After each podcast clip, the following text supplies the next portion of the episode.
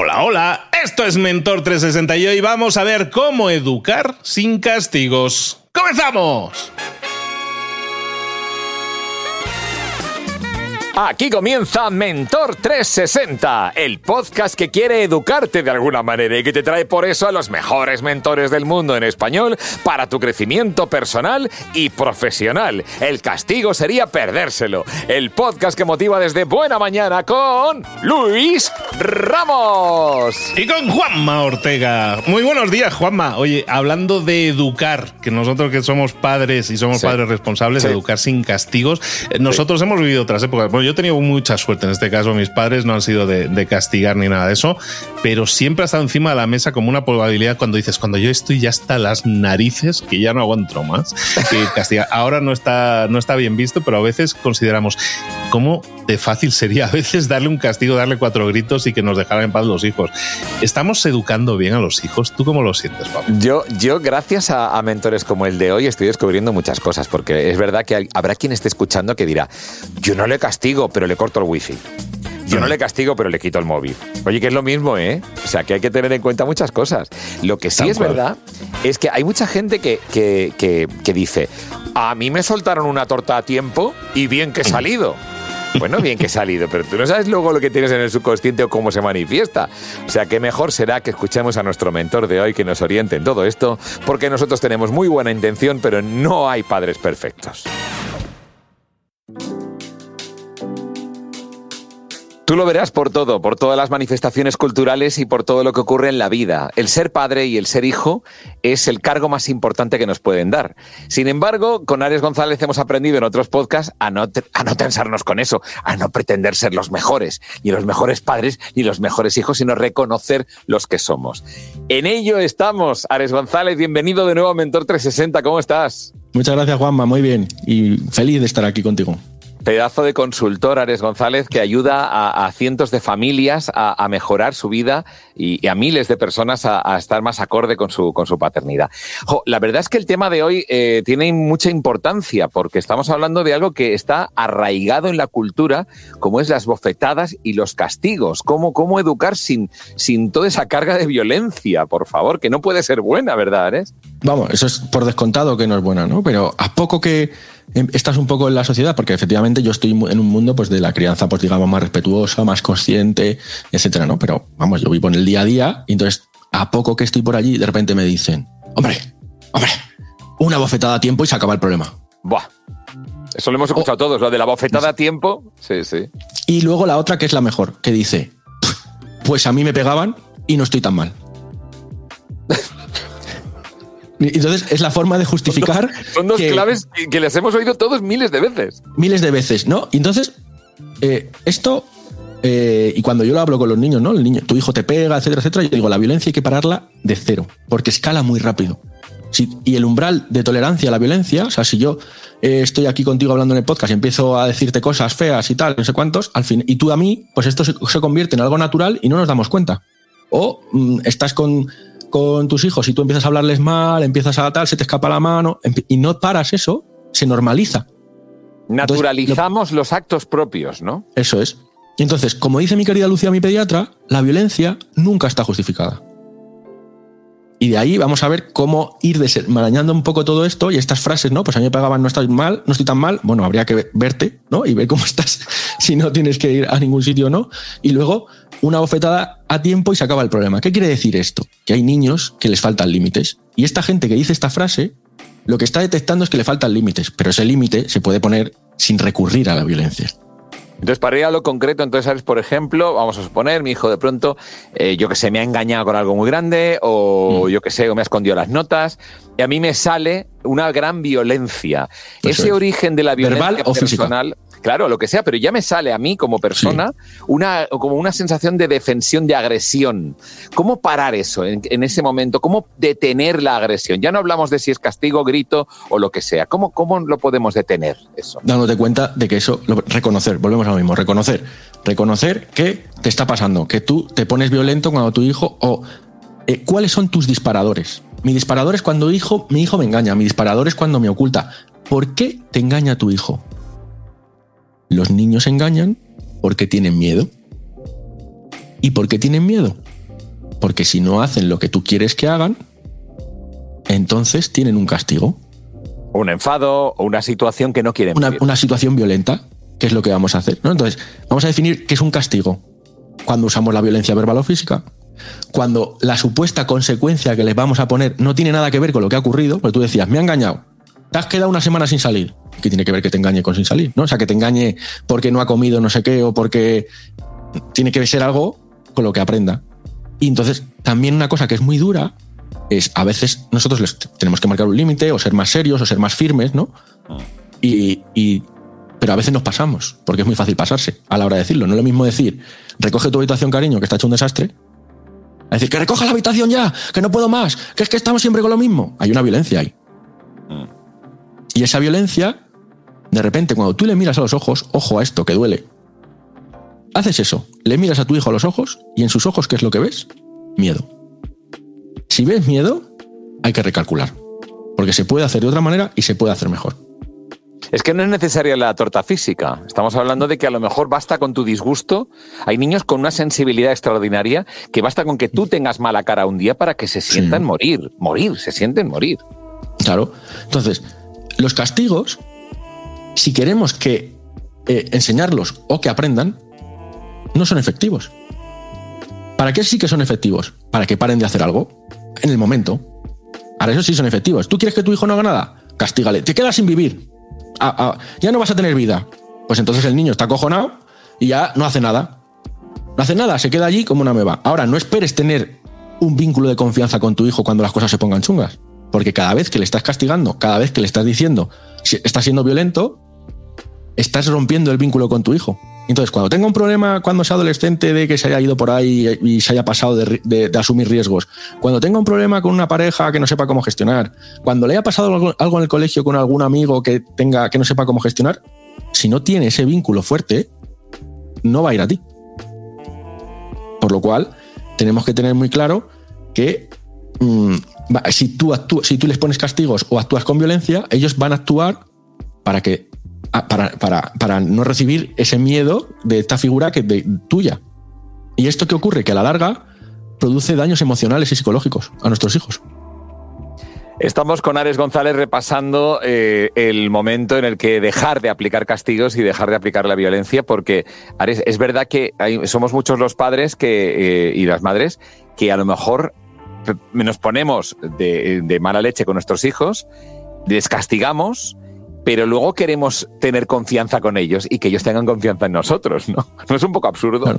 Es claro, pero ¿por qué? Volvemos a lo mismo que hablamos algunas veces.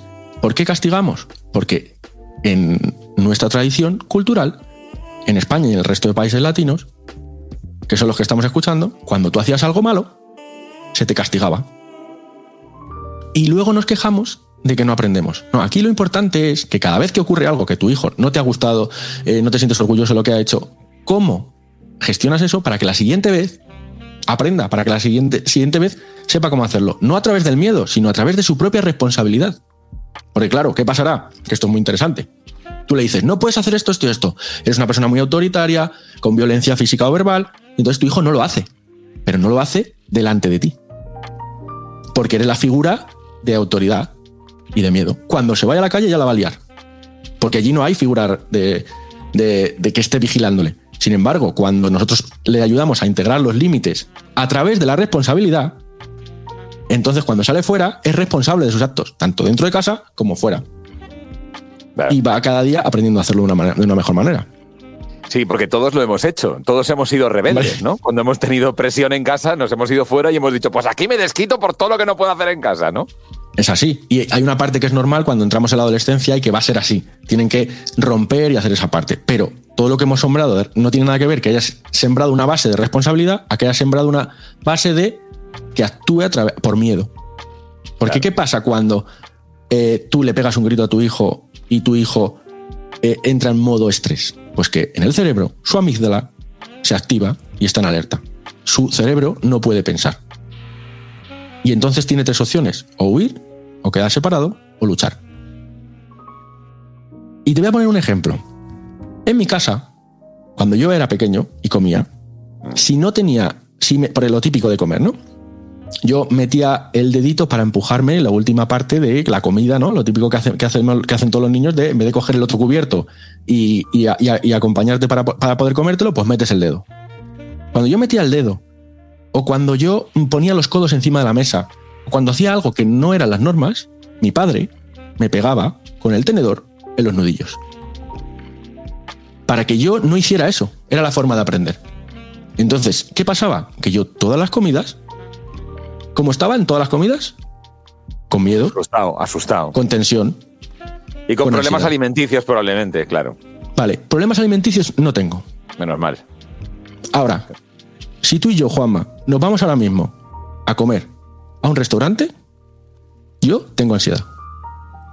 Y siento que me desmayo. Impresionante. Y, si no me dejo, y si no me dejo, y si no me dejo caer, o sea, si y tengo que hacer un trabajo personal porque está en mi cabeza esa ansiedad de que, de que eso pasa, entonces puedo llegar a desmayarme. Luis te lo puede decir porque lo ha vivido.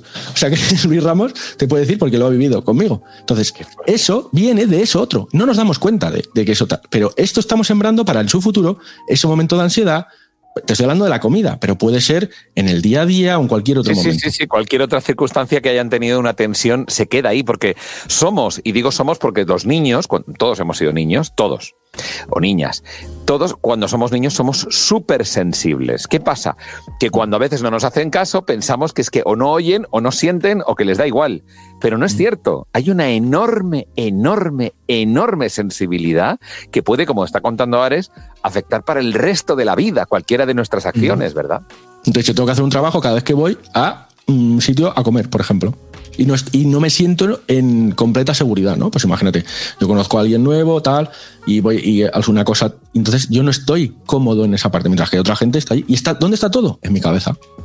Porque realmente no está ocurriendo nada que, que sea de ninguna otra manera. Y viene de que el cerebro ha estado en tantos momentos en tensión ahí que eso se, se repite en el resto. Me ha gustado mucho. Sí, ah, perdona. No, dale. no, no, me ha gustado mucho el, el el momento mirada a los ojos como termómetro. Me parece que es una excelente manera, si tenemos sensibilidad e interés por nuestros peques, mirarles a los ojos y descubrir qué sienten, eso es un termómetro maravilloso, ¿verdad? Sin duda alguna. Y entonces la pregunta es, bueno, ¿y qué hacemos? Claro. Porque pues yo te estoy diciendo que esto no es lo bueno, pero claro, ¿qué hacemos? vamos a lo práctico, que es lo que hablamos siempre. Otra frase que me dicen mucho. Entonces, ¿qué? ¿Le dejo que haga lo que le dé la gana? No. No se trata, tu hijo necesita unos límites para estar seguro. Otra cosa es que esos límites los pongas a través del miedo o a través de la calma. O sea, a través del miedo y que las acciones se las, las haga para, eh, para que sean porque su padre quiere, quiere que sea así o que sea a través de la responsabilidad. Oye, no puedes hacer esto y poco a poco va a integrándolo. Pues no. Entonces, me dicen, entonces solo hay una forma de educar y la buena es la tuya. Me han llegado a decir esto. En, en, en, o sea, como así en entrevistas con padres y madres, cuando la madre veía esta parte del respeto a la hora de poner los castigos y el padre no. ¿Por qué, es lo, ¿por lo defendemos? Muy interesante esto porque lo defendemos. Porque si yo te hago una pregunta, Juanma, ¿tú qué tal comes? Tú me vas a responder, bien. ¿Por qué? Porque la comida de tu casa es la mejor. ¿Esto tiene algún criterio de, de a nivel nutricional? No, pero tú defiendes lo tuyo, que es lo mejor. Entonces, cuando tú me dices, yo defiendo cómo me han educado a mí, porque si no, estoy inseguro.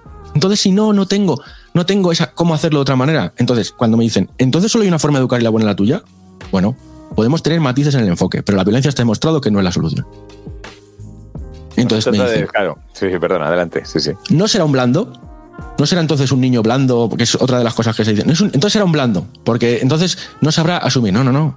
Es que no se trata de corregir lo que están haciendo, sino de enseñar. No es solo que eh, hay que parar la, conducta que socialmente no está aceptada, pues imagínate que está pegando o que está haciendo que y enseñarle cómo hacerlo mejor de la siguiente manera. Porque te voy a poner un ejemplo. Un niño que pega. Vale, un niño que pega le dices, no pegues, no pegues, no pegues. ¿El niño aprende algo para la siguiente vez? O sea, yo estoy aquí contigo, que eres un crack de la radio que llevas toda la vida y tú me dices, Ares, no, así no, esto no. Así eres, no, así esto no. Entonces, así, no, esto no lo tienes que hacer así, Ares. Entonces, ¿yo qué pasa? Pues que me frustro y no aprendo nada. En cambio, te bloqueas, si te bloqueas. Me bloqueo. Entonces, es muy diferente a que me digas, oye, mira, Ares, para hacer esta entrevista, mira, métele un poco al guion, ten un guion preparado, trabaja el inicio, trabaja el cierre, mete unos ejemplos de por medio, una tensión. Bueno, lo que tú ya me contarías como experto, que yo estoy diciendo así sin, sin saber. No, pero no vas mal, ¿eh? Vale, vale. y esto haría que yo aprendiera. Pues lo mismo con nuestros hijos. En vez de decirle no pegues, no pegues, no pegues, es, vale, hay que parar la conducta. Perfecto, eso te lo he dicho yo. Hay que parar la violencia. Ahora, ¿qué le está pasando? Que no sabe cómo comunicarse con el niño de al lado. Que quiere jugar. Que no sabe cómo decir no me gusta. Entonces, habrá que ayudarle a poner eh, palabras. Por ejemplo, le ha quitado un niño la, o quiere la pala de otro niño y entonces se la agarra y le pega. Pues entonces le dice, si quieres la pala, dile, déjame la pala. Y si luego el niño no se la deja, habrá que acompañarle en la frustración de que no se la deja. Y si se la deja, pues habrá que diseñarle agradecerlo. Oye, gracias por dejarme la pala. Eso es, y en el respeto de si no te la quiere prestar, es suya. De la misma manera que tú, si quieres, no puedes, no tienes por qué prestar. Ahora, que es bueno compartir, por ejemplo, ¿no? claro. Bueno, pero también entramos en otro mito de ¿tú, compartes, Juanma, tu coche conmigo? No. Eh, bueno, compartir hasta cierto punto, ¿no? o sea, como que los niños también queremos que los niños compartan. Pero, los límites, Así es. Entonces, bueno, entonces, ¿qué ocurre cuando hacemos esto? Que cuando, entonces el niño tiene que poder tener la responsabilidad de sus acciones. No hacerle todo nosotros. Y si se equivoca, tener la seguridad y la tranquilidad de que los adultos de referencia le van a ayudar a buscar soluciones y aprender a hacerlo mejor la siguiente vez. Y aquí entramos en un tema que es muy curioso, porque es, no, no, yo le pongo una consecuencia a mi hijo o a mi hija. Y le voy a explicar esto porque es muy claro. A tu hijo se le cae el vaso de agua. ¿Vale? ¿Cuál es la consecuencia natural? Que el mantel se moja. ¿Cuál sería la consecuencia lógica? Ir a limpiar el, el agua con la valleta. Ahora bien, si dices, ya se te ha caído otra vez el agua, es que siempre estamos con lo mismo. Ya estás siendo violento en vez de decirle, vaya, se te ha caído otra vez, recógelo. Hombre, me vas a decir, es que yo soy una persona que tal. Bueno, pues efectivamente te puedes a lo mejor exasperar y decirle, oye, perdona, lo siento, que no pasa nada, recógelo. No le metes esa tensión.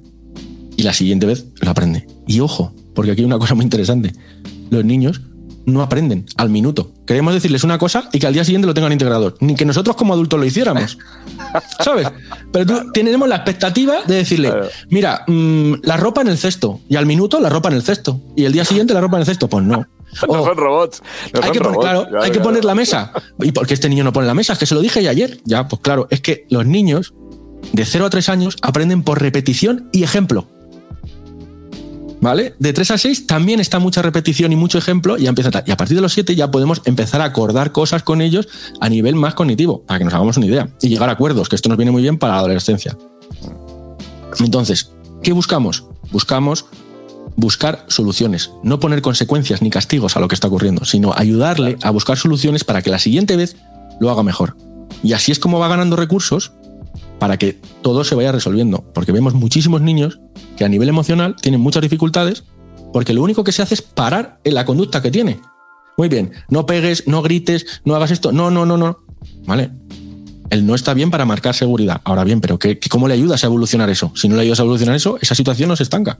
Claro, el, decirle, no sé lo que quiero, pero sé lo que no quiero, eso no, eso no vale para nada, eso no es así. Entonces, eh, en ese sentido, por ejemplo, estamos con, con, Ares González hablando de cómo educar a nuestros hijos sin necesidad de castigos y demás. Estos padres que sientan delante a los peques y les hacen un juicio sumarísimo, eh, bueno, en el que se les trata de hacer conscientes cuando ya tienen una edad, unos 10, 12 años, decir, mira, vamos a hablar de lo ocurrido. Cuéntame mm. tú cómo lo has vivido, te diré cómo lo he vivido yo y te voy a contar. El castigo que mereces es este y te explico por qué. Porque para mí es muy importante que te des cuenta de la importancia de lo que acaba de suceder y para recalcar esa importancia te vas a quedar un mes sin videojuegos. ¿Esto está mal hecho? Sí. la primera parte no, la segunda parte sí. Porque el castigo no tiene nada que ver con lo, con lo ocurrido. Claro, o sea, una cuando, bueno, ¿por qué no te hablo de consecuencias lógicas? Porque las consecuencias lógicas tienen que ser ajustadas a la edad de tu hijo. Tienen que tener que ver con lo que está ocurriendo. Tienen que ayudar a, aprender. son tan difíciles de hacer una consecuencia lógica realmente que la mayoría son que se convierten en castigos mm, eh, enmascarados, ¿no? Como si el lobo con la piel de cordero. Entonces, por eso yo te hablo de buscar soluciones, que es la vía rápida, la vía práctica de decir cómo lo puedo solucionar. Tu hijo, por ejemplo, me, preguntaban en una conferencia, oye, mira, mi hijo me ha engañado porque estaba haciendo los deberes y cuando me he dado cuenta, estaba viendo un vídeo de YouTube. Y entonces podemos entrar al foco que es mi hijo me ha engañado. pero podemos mirarlo de otra manera. ¿Cuántas veces nosotros como adultos teníamos que realizar un informe o un escrito o cualquier cosa y de repente hemos acabado viendo un vídeo de YouTube. Y nos hemos distraído. Y nos hemos distraído. Mil veces es una oportunidad de oro para hablarle a tu hijo de las distracciones que tenemos hoy en día y cómo para conseguir los, los, resultados que queremos, es importante mantener el foco en lo que estamos haciendo. Y se convierte en un ultraje a mí como adulto porque me ha engañado, a un vamos a reconvertir esta situación en algo positivo para mejorar para la siguiente vez. ¿Por qué? ¿Y por qué te engaña? Porque tiene miedo de que tú descubras la, la verdad. En, en vez de decirle, vale, te ocurre esto, ¿cómo lo solucionamos? Es mucho más práctico, de hecho. Vamos, es más práctico, pero nos cuesta. ¿Por qué? ¿Por qué nos cuesta tanto? Porque no estamos acostumbrados a hacerlo así. Nos han, nos han educado en el, eh, en el machacar. De hecho, una madre me decía, mira, Ares, es que yo, vale, mi hijo, hago esto, le, le ayudo, se lo enseño. ¿Y cuándo tiene que pagar por lo que ha hecho? Ah. Claro, una madre, ojo, sensata, respetuosa, quiere decir que no es que sí, esté. Sí. ¿Pero por qué? Porque nos han acostumbrado a pagar con la moneda. O sea, no pasa nada. O sea, el niño lo va a aprender por repetición, no tiene que pagar un precio, ni tiene que estar hundido, ni tenemos que machacarlo para que aprenda. No, así no aprende nadie. Yo tampoco. Ya, ni nadie, claro. No. Claro. Es, no es la manera perfecta para aprender, que es de lo que se trata y en lo que tenemos que estar, como siempre decimos, pendientes del, del cambio, ¿no? de la evolución mm. de las cosas y, y, tomar la temperatura de vez en cuando de cómo está nuestro peque, más allá de los datos objetivos de si nos engaña o no, o de las notas que saque. Hay otras notas que están en sus ojos que cuando les miramos podemos descubrir si prestamos atención. Jo, qué gusto da hablar con Ares González, porque uno mismo, en la medida que va escuchando en los últimos 20 minutos, eh, seguro que piensa cosas que sí. hace o que puede mejorar en su día a día con los, con los hijos. Ares, ¿dónde te pueden localizar las, eh, los padres y madres que están escuchando esto? Mira, muy sencillo, aresgonzalez.com, allí tienes mi página web para que escribas tu correo, yo voy mandando mails prácticos con consejos para que todo te vaya bien. También puedes encontrar en Instagram Aresglez y ahí ya entras en, en este universo. Luego yo pues hago eh, acompañamientos a familias para que vaya todo mejor y así. Para recordar un poco las conclusiones de hoy que básicamente son, el error es la forma de aprender, no se aprende con miedo o violencia, tenemos que permitir que nuestros hijos sean responsables de sus acciones y de sus necesidades, si no estamos completamente perdidos cuando llega la adolescencia. Tiene que haber un umbral de esfuerzo, para poder crecer necesitan esforzarse, pero que no llegue a la angustia o al miedo. Ojo, que esto es muy importante. Cada situación hay que enfocarse en cómo mejorar la siguiente vez y hay que tener muy en cuenta que los niños y las niñas no aprenden de la noche a la mañana. Ni los adolescentes tampoco. Ni los adultos. Pues eso nos parecemos todos. Ares González, muchísimas gracias de todo corazón por estar aquí en Mentor 360. Un abrazo grande. Mentor 360 con Luis Ramos y Juanma Ortega. Qué bueno que está Ares González aquí en Mentor 360. Todos los que somos madres o padres estamos realmente aprendiendo a cada paso con Ares. ¿eh? Educar sin castigos. Claro, venga, reflexiones. Mis reflexiones para hoy. Puesto número 3. La violencia nunca está justificada. Claro, si es que realmente la violencia no es necesaria. Las bofetadas, los castigos físicos, los verbales, ni son efectivos ni son éticos. Es esencial educar sin violencia y sobre todo desnormalizar cualquier comportamiento violento. Puesto número 2. Restablecer límites, pero no a través del miedo. Eso, los niños necesitan límites para sentirse seguros, pero esos límites es importante establecerlos a través de la responsabilidad, no a través del miedo. Claro, ayudar a los niños a resolver los problemas, mejorar sus acciones en el futuro en lugar de castigar los errores, puede ser una buena estrategia, y lo es seguro. Y puesto número uno. Tenerlo claro, aprender lleva tiempo, nadie nace sabiendo. Los niños, también los adolescentes, incluso los adultos, no aprendemos de la noche a la mañana. Hay que tener paciencia. Recordar que la mejor forma y la única forma de aprender es el error. Así que en lugar de centrarnos en las consecuencias o en los castigos o en los errores, oye, en buscar soluciones y mejorar la próxima vez, ¿no? Música que todavía no conoces. Qué bueno aprender tantas cosas, ¿eh? Lo importante es aplicarlas aquí y ahora. Right here, right now, como dice Pete Jonas.